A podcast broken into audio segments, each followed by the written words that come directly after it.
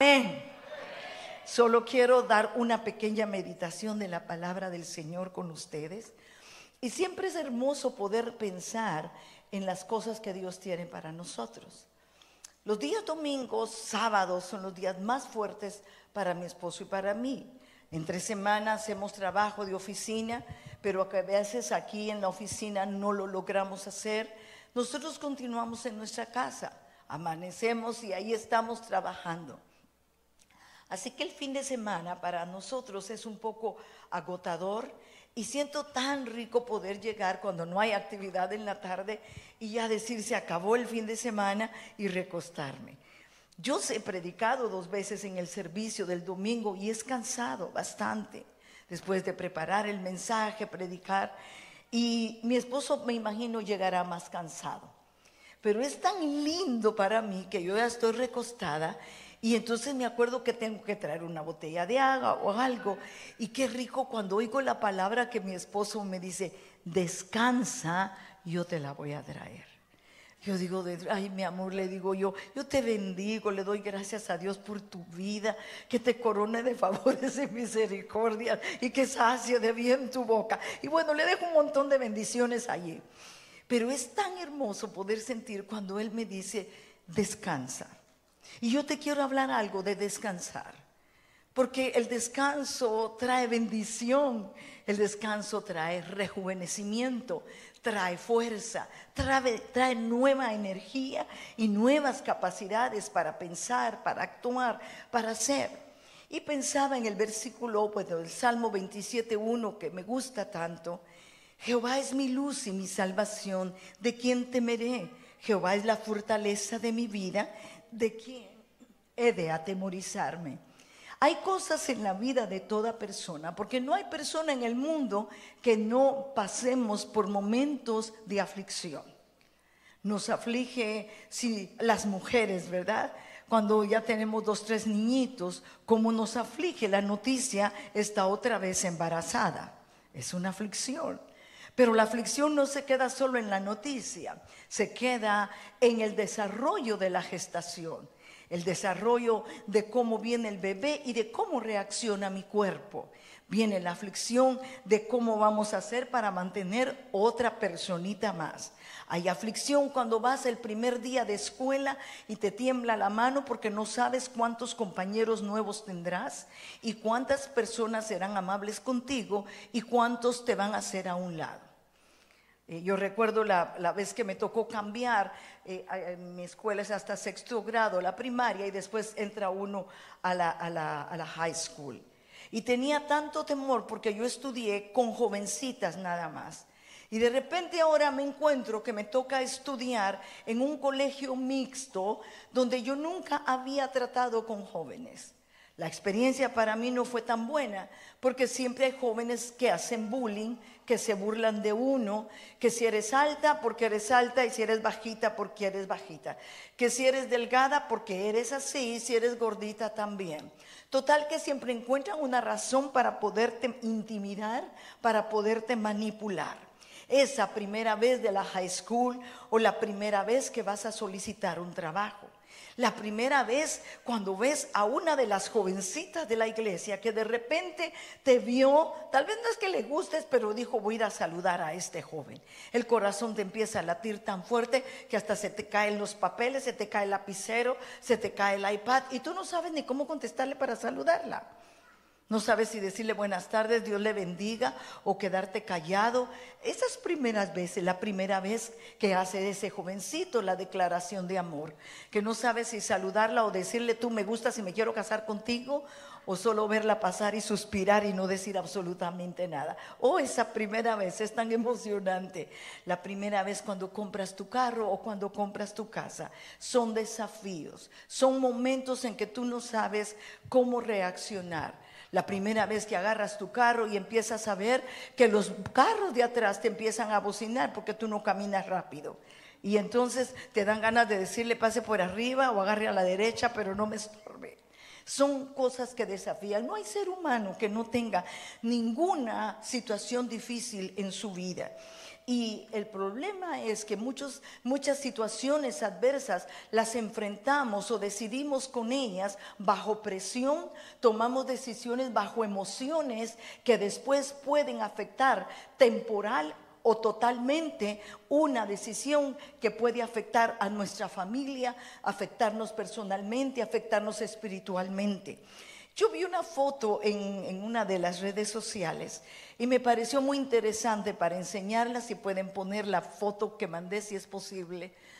Y mire, me pareció significativa. Creo que no necesito explicarla, pero ahí le va la aparente eh, emoción. Un perro ve pasar un pájaro y no piensa que él va a caer al vacío. No piensa que su decisión por atacar a esa ave lo va a llevar a la muerte no se da cuenta que está en una altura donde no hay escape ni va a haber un rescate para él.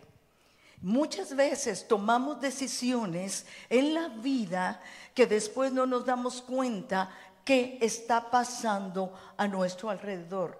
Es una figura, no sé si la diseñaron, si la calcaron, pero a mí me pareció interesante. ¿A cuánto le parece interesante? Porque eso me hace pensar cuántas veces he tomado decisiones de las que después me he arrepentido. ¿Le ha pasado a usted? Cuando estamos bajo presión, cuando estamos bajo emociones fuertes, no es el buen momento para tomar decisiones. He hablado de ella, ya pueden quitar las gracias. Y he hablado porque a mí me, me, me conmueve el corazón cuando Noemí, basada en las emociones, tuvo que salir de su casa y de su familia para poder dirigirse a una nación.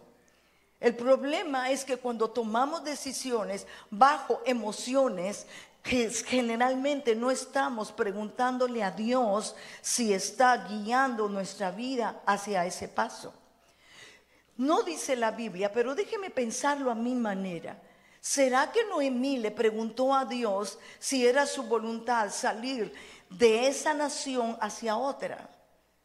No dice la Biblia si ella preguntó ni si Dios le habló o no. Pero no es lógico que saliendo de la casa de bendición apunte para ir a la casa de maldición.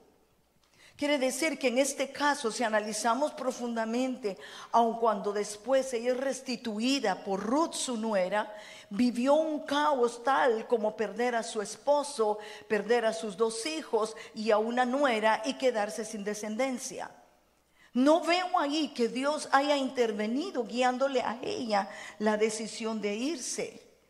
También he mencionado a Lot en este mismo caso, cómo Lot toma la decisión incorrecta bajo la emoción, bajo la presión de que los criados están peleando y él y su tío tienen que separarse. Y bajo la presión de una separación y de pleitos laborales, entonces ahora tiene que decidir el Lot irse para un lado o irse para otro. Y Lot toma su decisión bajo la emoción de la codicia, la emoción de ser avaro, la emoción de tener independencia, porque ya no quería tener a su tío sobre de él supervisándolo. Y como tiene que salir, toma la decisión equivocada de buscar la llanura que parecía atractiva, pero al final era un camino de muerte. No solamente eh, eh, Lot, tal vez basado eh, en muchas circunstancias, yo puedo ver la vida de Judas. Judas estaba cercano al maestro, cercano a su amor, cercano a las palabras. Había visto milagros, había visto provisión, gozó de la más grande honra de ser el tesorero de su líder. Eso significaba que su líder confiaba en él. Que no importaba qué testimonio sintiera en su corazón el Señor, le estaba dando el voto de confianza para que fuera el tesorero del grupo. Pero la avaricia, la pasión de su corazón de querer tener el materialismo en sus venas, el sentimiento de traición, no fue limitado en ningún momento y toma la peor decisión de sus doce discípulos. Porque no dudo que sus doce discípulos se equivocaron. Muchas veces se equivocaron ellos. Jesús tuvo que decirles, he estado con ustedes, les he enseñado y no han podido liberar a este niño de los demonios. Estaban equivocados. No habían actuado como él esperaba y sin embargo Jesús siguió el ministerio con ellos sin detenerse un solo momento. Perdonó a Pedro a pesar de que lo había traicionado. Pero la decisión de Judas no le permitió diferenciar entre la actitud del arrepentimiento y la actitud de la culpa. Pedro todavía se sintió incómodo, pero la culpa no lo consumió. Vino el arrepentimiento y eso transformó todo el futuro de la vida de Pedro. Pero Judas, Judas fue diferente. Optó no por la acción más fácil, porque para mí el suicidio no es una actitud fácil, es una decisión difícil, de mucho riesgo, de mucho dolor, de muchas cosas. Pero fue la solución más inmediata que él encontró en suicidarse. Tú sabes que del año 2020 al 2021 los estándares de suicidio en los Estados Unidos, te voy a leer un poquito. Antes del 2020 habían 45.979 y subió en el 2021 48.183 suicidios. Y esa actitud de muerte muchas veces es basada por sentimientos, sentimientos de frustración, de tristeza, de impotencia, de dolor, una desilusión de una, de una persona la muerte o la pérdida de un ser querido, el fracaso financiero, un fracaso emocional. Las decisiones tienen que ver cuando tú las tomas bajo una presión. Y ese, perdón, es el enfoque de mi mensaje esta noche. Porque Saúl, bajo la presión del temor, se siente intimidado. Están todos, y prediqué de eso hace poco. Saúl está en la más grande batalla contra los filisteos. Los filisteos han levantado un ataque de guerra como nunca antes. El armamento que ellos tenían de esa época era nunca antes visto. Así que todos los guerreros de el rey Saúl tenían miedo y estaban acobardados. Y su única salida no era el suicidio, pero fue huir a las montañas, a los montes, fue correr a las cuevas, a donde nadie los podía ah, dañar. Y quiero decirte que el temor se pega. ¿Cuántos están de acuerdo conmigo? Usted no ha visto de esos videos que me hacen reír tanto, ya no los veo, pero hace mucho los vi. Y me recuerdo que generalmente son brasileiros, y va una, un grupo de personas que van corriendo a toda velocidad asustados, y una persona tranquila va adelante caminando. Cuando esa persona mira que todos vienen corriendo asustados, él no sabe ni por qué vienen asustados, pero él se pega al desfile y empieza a correr. ¿Usted no ha visto esos videos? Y después él, todos se tiran al suelo, él se tira al suelo, él no sabe ni por qué se tiró al suelo. Pero como todos los demás se tiraron al suelo, él también se tira. Todo el ejército de Saúl estaba igual. Todos empezaron a correr y a Saúl también se le enciende el sentido del temor. Y empieza a tomar una decisión incorrecta. Dios le habló a través del profeta Samuel y le dijo, tú no ofrezcas sacrificio a Dios hasta que yo venga dentro de siete días. Pero en ese lapso de espera, diga conmigo de espera. Saúl empieza a sentir la presión y empieza a sentir que su ejército lo abandona, que su ejército está atemorizado, acobardado y él no sabe qué hacer. Empieza a pensar, puedo hablarles, les voy a decir, e-, ejército del pueblo de Israel, Dios está con nosotros, ya va a venir el, eh, el profeta Samuel, espérense un momento, ya viene. Le llegaban sus generales, el pueblo está desertando, salgan a decirles que ya viene, pero Saúl sabía que eran siete días, no menos. ¿Cuántas veces nosotros nos desesperamos antes de que venga la respuesta del Señor? Empezamos a sentir, ya no me llamó la persona donde yo apliqué para el trabajo. Ya no hay oportunidad que me devuelvan esa oportunidad de trabajar ahí. Mi maestro no me ha contestado si gané o perdí el examen. Mis padres no me han respondido si me van a ayudar con el carro o no. Y tu padre ya te dijo, en un mes te contesto, pero tú quieres al día siguiente que él te conteste esa respuesta. Y viene la desesperación. O cuando el esposo te dice, te voy a comprar esos zapatos y tú empiezas a pensar, esos zapatos se van a vender y ya no van a ver iguales a los que yo quería, ni el color, ni el tamaño, ni el tacón que yo quería, no van a ver. Y nosotros nos desesperamos porque no encontramos la respuesta a lo que estamos esperando. Y ahora, en este caso, tanto Saúl como su pueblo se desesperan y empiezan Saúl a hacer su, su holocausto. Y ahí perece. Pero David, diga conmigo David, aprendió en su vida que nosotros no podemos decidir bajo la presión de las emociones. Si tú has tomado decisiones así, es bueno que tomemos ahora el tiempo y tengamos que orar. Porque las, las, emociones y las decisiones bajo emociones juegan un papel importante en nosotros. Entonces, ¿qué tenemos que aprender? Esperar en Dios. Diga conmigo, esperar en Dios. ¿Cuántas veces entramos a oración y queremos que Dios nos responda? Por ejemplo, hoy que estamos en intercesión por el encuentro de varones. Oh, como quisiera que ya hubiera pasado el encuentro de varones y recibir los resultados. Pero el Señor dice, espera, porque todavía falta una semana. No te, no te alteres. ¿Cuántas veces nos hemos desesperado? Pero mira lo que dice el Salmo 37 del 4 al 6. Pon a sí mismo tu delicia en Jehová. Si lo pueden poner, repítelo conmigo, por favor.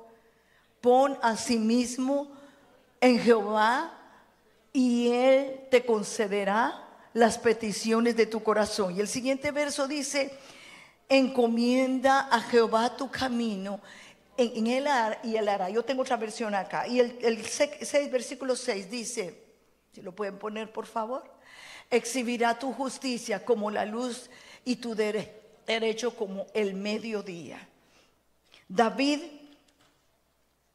está en todos los salmos.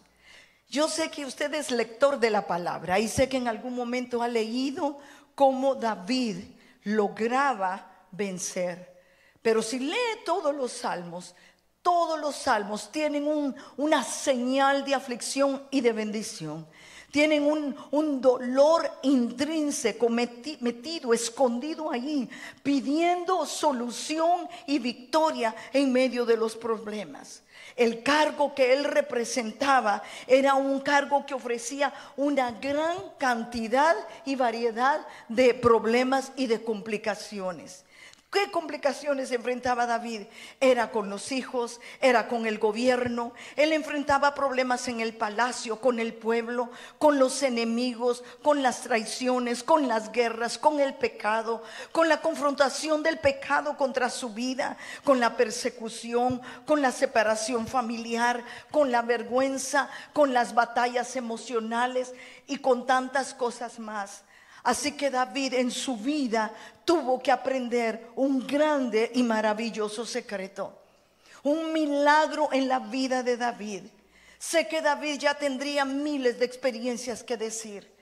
Ya había podido experimentar cuando la vanidad pudo haber sido expuesta, cuando gritaban, hey, David, David, Saúl mató a mil, pero tú mataste a diez mil. David había experimentado matar gigantes, había experimentado lo que era eh, derribar osos y derribar leones, había sentido la experiencia de regresar con conquistas en la mano de reyes que él había vencido. Pero había algo que David nos puede enseñar. Había en su corazón no solo el carácter de un rey, no solo la dependencia de, de, su habilidad y su capacidad. Había aprendido algo que yo anhelo con todo mi corazón aprender. Y era que David le consultaba a Dios todas las cosas que tenía que hacer. Muchas veces tenemos problemas y es tan fácil buscar la salida por nuestras propias fuerzas. Es tan inmediato buscar una solución hablando con alguien. Pero David aprendió el secreto de buscar el milagro y la respuesta a través del Señor. Yo quiero que vayas conmigo en la en primera de, de Samuel en Primera de Samuel capítulo 5 y versículo 17. Y ahí vamos a encontrar cómo David aprendió la conquista. No era de sus experiencias. Mira lo que dice el primer verso, yo lo voy a leer porque lo tengo aquí, pero tú lo puedes entender acá, aunque es otra versión. Dice, oyendo los filisteos que David había sido ungido para ser el rey sobre Israel, subieron todos los filisteos a buscar a David. Y cuando David lo oyó, descendió a la fortaleza y vinieron los filisteos y se extendieron por el valle de Refaín. Entonces consultó David a Jehová, diciendo, iré contra los filisteos. ¿Los entregarás en mi mano? Y Jehová respondió a David, ve porque ciertamente entregaré a los filisteos en tu mano. Y vino David a Baal Perasim y ahí los venció David y dijo, Quebrantó Jehová mis enemigos delante de mí como corriente impetuosa. Pero por esta razón él le llamó aquel nombre Baal Perasim. Mire qué hermoso. ¿Por qué no le da una alabanza al Señor y dice gracias, Señor? Porque el oír la voz de Dios es un secreto. El entender el secreto de preguntarle a Dios primero. El pedirle la dirección antes de que empieces un negocio. El pedir la dirección de entrar en una alianza con alguien. Varias personas vienen y me cuentan, pastora, le abrí mi casa a tal persona, se fue a vivir a mi casa y mire, me robó, o mire lo que entró a la casa, un ídolo y cosas así. ¿Por qué? Porque no se consulta a Dios primero. A veces queremos ser más buenos que Dios y queremos consentir como Josué lo hizo con los reyes que venían príncipes que venían, que se vistieron de harapos y le dijeron, Josué, tenemos necesidad de pan, necesitamos agua, venimos heridos. Y Josué, en lugar de consultarle a Dios, hace alianza con aquellos hombres y resulta que aquellos príncipes eran enemigos que les tenían miedo a los israelitas y quisieron hacer alianza con ellos. Y cuando Josué se dio cuenta, ya no podía romper el pacto Dios pide que tengamos misericordia, que amemos a los que llegan a nuestro hogar, que extendamos nuestra mano, pero tienes que preguntarle a Dios a quién vas a meter a tu casa. Amén, amén. No puedes dejarte guiar porque es una persona que conmueve tu corazón, porque tal vez es un lobo vestido de oveja que lo estás metiendo a tu casa. Jovencita, yo te digo algo.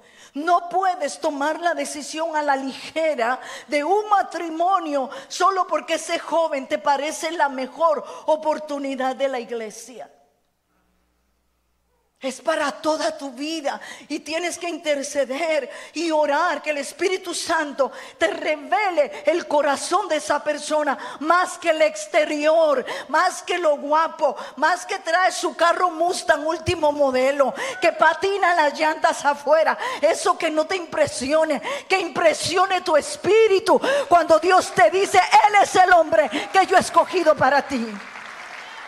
Y eso va para los jóvenes. No puedes permitir que entre a tu corazón alguien que después te va a robar el gozo, la paz, la bendición, la pureza, la fe y la comunión con Dios. Los jóvenes que están cerca de mí, no todos porque estamos estableciéndolo. Yo les he hablado y les he dicho, para tú buscar a alguien tienes que orar. Y tenemos el eslogan que llamamos amistades largas noviazgos cortos y matrimonios eternos. Les dejamos un tiempo que se conozcan, que tengan amistad. No noviazgo, Porque en noviazgo ya no quiero que le hables a la fulanita y a la menganita y al perencejo. ¿Y cómo vas a conocerlo si estás sentada en una orilla donde no te deja ni respirar para que no conozcas a mejores opciones que, el que se te está acercando? Y cuando yo les hablo a ellos, les digo, tienen que tomar un tiempo de oración. Amistades donde se conozcan, luego un tiempo de oración, un tiempo de ayuno si ustedes creen que esto va caminando en la gracia de Dios, entonces el siguiente paso es entrar en una etapa de compromiso. Pero yo no hablo esto con niños de 15, 16 años. Ellos están para que le limpiamos los mocos de la nariz. ¿A qué horas un niño de 15 años me va a decir yo ya tengo casa, tengo carro y tengo trabajo? No tiene nada. Lo que se pone son los tenis Nike con la que atrajo a la muchacha, pero ni siquiera los compra él. Ya. Entonces procedemos a que entren en ayuno, que entren en oración, que entren a buscar una palabra que les inspire que sí es del Señor.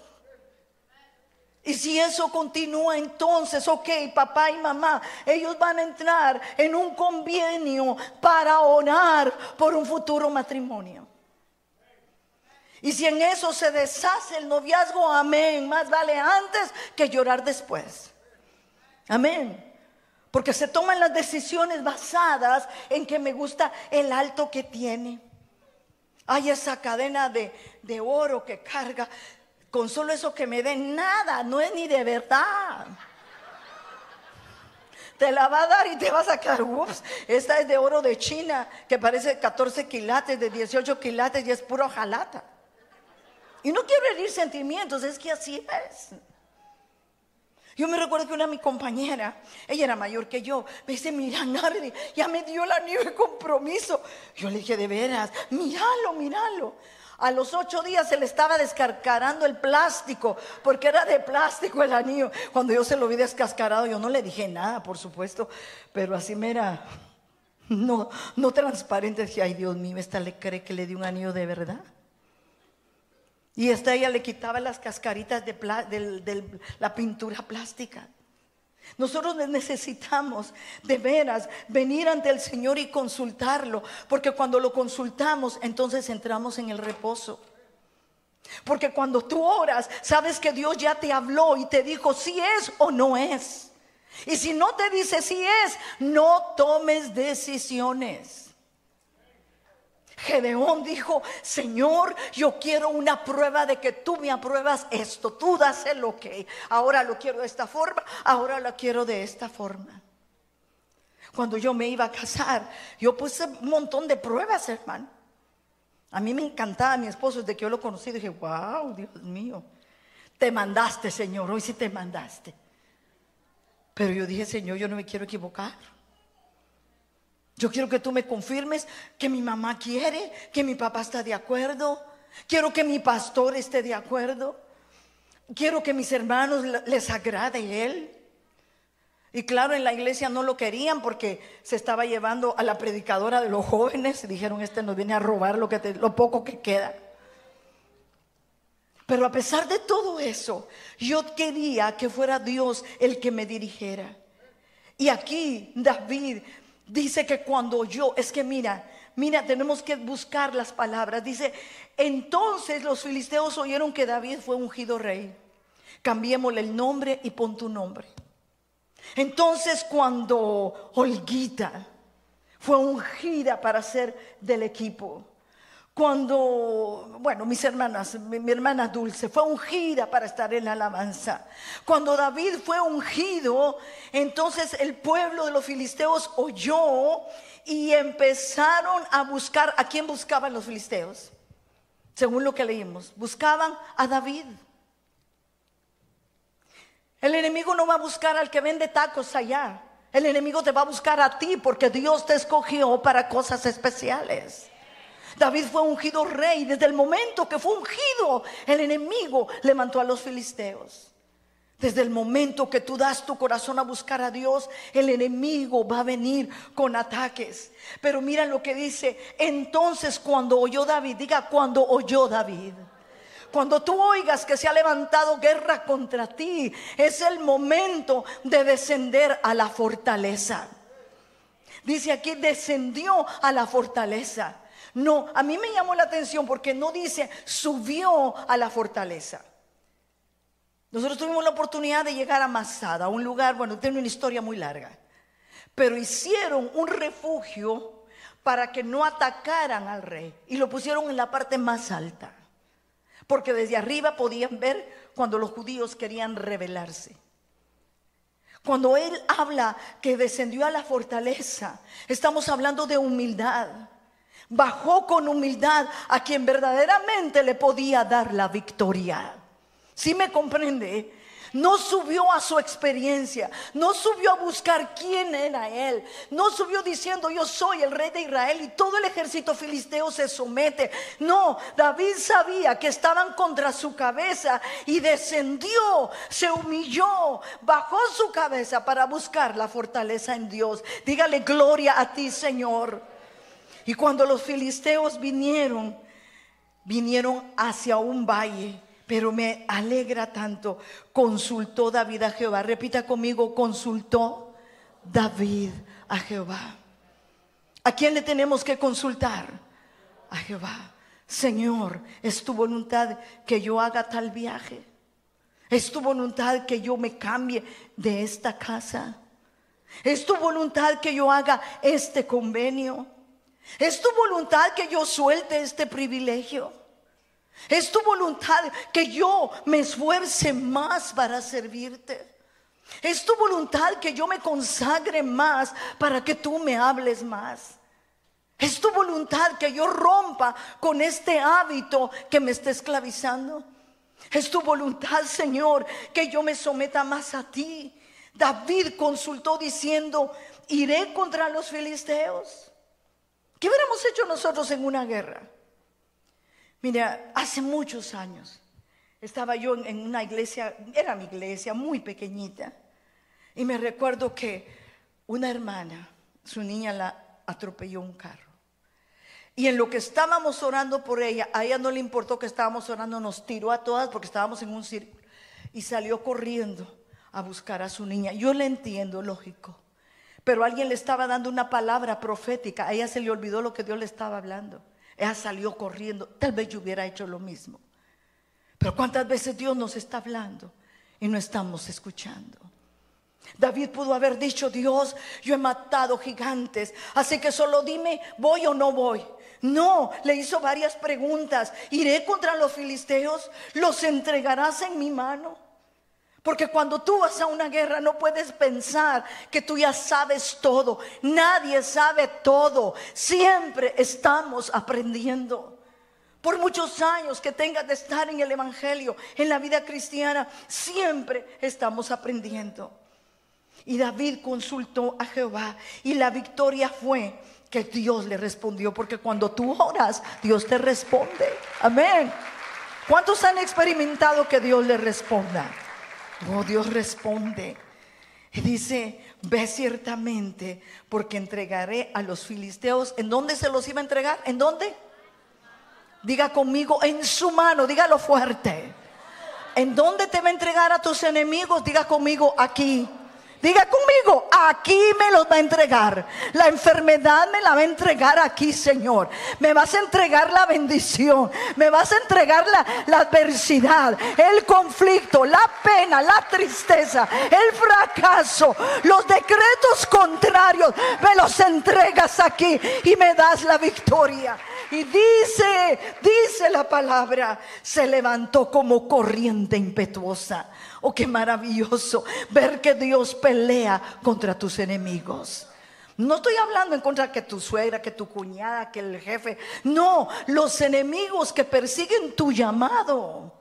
Los que te desalientan, los que traen voces de, de, falta de fe, los que te desalientan, esos son los adversarios. Pero ¿cuándo se logra eso? Cuando desciendes a la fortaleza de Dios, cuando tú le consultas, cuando tú pides del Señor. Yo tenía que ir a predicar a, San Pedro Sula. ¿Cuántos hondureños hay aquí? Un montón, ¿verdad? Yo tenía que ir a predicar a San Pedro Sula. Y yo decía, ¿qué hago? Tenía un examen pendiente. ¿Qué hago, Señor? Esa maestra no me va a dar permiso. Yo sé que no me va a dar permiso porque es muy dura, muy estricta. Y yo le decía, mamita, ¿qué hago? Yo quiero ir. Mi primer desafío es que mi papá me dejara ir. Y el segundo era mi maestra. Solo dos compañeras íbamos a recibir el examen. Yo decía, primero convencer a la maestra, luego la otra compañera. Yo, Dios, ¿qué? Y me puse en oración y le dije, Señor, si tú me estás llevando a ese lugar a recibir y a dar bendición, ábreme la puerta, ábreme, muéstrame, Señor, que me entregas a la maestra en mi mano, que yo vea con solo verla, yo sepa que tú ya me la entregaste. Pero mi mamá me dice, no se preocupe, voy a ir yo. Y dijo, fue con mi mamá, mi mamá tiene una gracia muy especial. Cuando regresó mi mamá, me dice, mi hija, ya está hecho. Solo dijo eh, que no nos preocupáramos, que el permiso ya estaba, que ella iba a hablar con el Ministerio de Educación para que me autorizaran cambiar la fecha. Así que ella se encargó de todo y yo dije, Dios me la entregó en mi mano. ¿Cuántos han orado por sus jefes para que Dios se los entregue en su mano? Pues no para sonarles, ¿verdad? Dámelo para darle, quitarme la gana sino para ver las respuestas del Señor. Pero no se queda allí. Después de que David los derrota, los filisteos no se quedaron contentos. Dice que se volvieron a levantar, diga, se volvieron a levantar en el mismo lugar, en la misma batalla. Pero mira ahora, en el versículo 22 y 25, y con esto estoy casi terminando. Dice, léelo ahí, y yo lo leo aquí. Y los filisteos volvieron a venir y se extendieron en el valle de Refarín. Y consultando, ¿quién consultó? ¿Quién consultó de nuevo? Consultó David a Jehová. ¿Y le respondió o no le respondió? Y dice, y le respondió, ¿qué le dijo? Léalo usted, no subas y qué?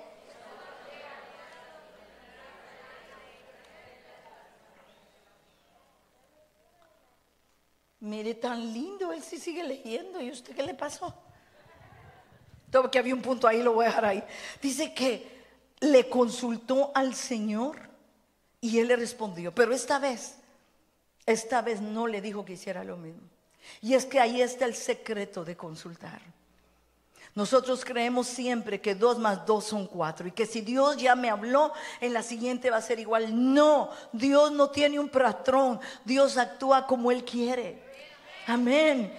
Y le dijo a David, ahora los vas a rodear. Ahora no vas a hacer el mismo ataque que ya hiciste. Ah, pero cualquiera hubiera dicho, pero yo así lo he ganado. No, no es así. Es como Dios te dice. Y consultando a Jehová le respondió, no subas, sino rodéalos.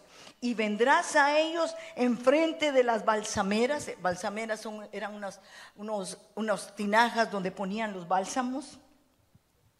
Y cuando oigas ruido como de marcha por las copas de las balsameras, entonces te moverás. Mire qué claro es Dios. Le dio los puntos y comas. Cuando oigas ese ruido, hasta entonces te vas a mover. ¿Hasta cuándo? Hasta que oigas el ruido. Porque, déjeme pensarlo yo, si lo haces como yo te digo, Jehová saldrá delante de ti a herir el campamento de los filisteos. Y aquí está la parte clara. Y David lo hizo así. Como Jehová se lo había dicho. ¿Cómo qué? Como Jehová. No como él pensó. No dijo como maté a Goliat. Como derribé a los filisteos la semana pasada. Como maté al oso y al león. No vino el mensaje fresco y vino la obediencia fresca. Consultar a Jehová y oírlo y actuar en lo que te va a dar la victoria. Y entonces dice, porque Jehová saldrá delante de ti a herir el campamento de los filisteos y David lo hizo como Jehová lo había mandado e hirió a los filisteos desde ese lugar hasta el otro. Y yo te digo algo. No descanses en las viejas batallas y las viejas victorias. Las viejas victorias no deben de marcar las victorias futuras. Dice que su vino siempre es nuevo. Ya no vivas de lo que hemos vivido años atrás. Ay, cuando mi abuelita oraba lo que pasaba. No, cuando tú oras lo que pasa. Eso es lo importante. Amén. Ay, cuando mi esposa, mi pastora oraba. No, nada que mi pastora oraba. Cuando tú oras las cosas cambian. Porque yo puedo estar 15 horas intercediendo por ti, pero si tú no consultas a Dios, si tú no lo oyes y tú no haces lo que dices, lo que yo haga está en vano. Porque el trato de Dios no es conmigo, es contigo. ¿A quién quiere llevar Dios de gloria en gloria y de victoria en victoria? Es a ti. Porque Dios permitió estas batallas con David? Porque quería llevarlo a él a conocer que depender de Dios en el descanso y en el silencio, Dios le iba a dar la victoria. Cada día Dios tiene algo nuevo para ti. Cada día hay un maná preparado para ti, un pan fresco que te va a fortalecer de día y de noche. Aprendimos con el pastor Antonio que nos decía, denle nombre a su día. Y cuando nos despertamos con mi esposo, ¿cómo le vas a llamar a este día? Y yo te pregunto, ¿cómo vas a llamar el día de mañana? ¿El día de mi fracaso? ¿El día de otra vez la misma cosa? ¿Cómo voy a resolver el problema? ¿Quién podrá defenderme y ayudarme? No, es consultar al Señor y decir, Señor, en este día espero ver tu gloria. En este día miraré quebrantados a mis enemigos porque Baal Perasim significa el Señor quebranta. Y cuando tú oras y descansas en Él, espera en Jehová y Él hará y te dará las peticiones de su corazón.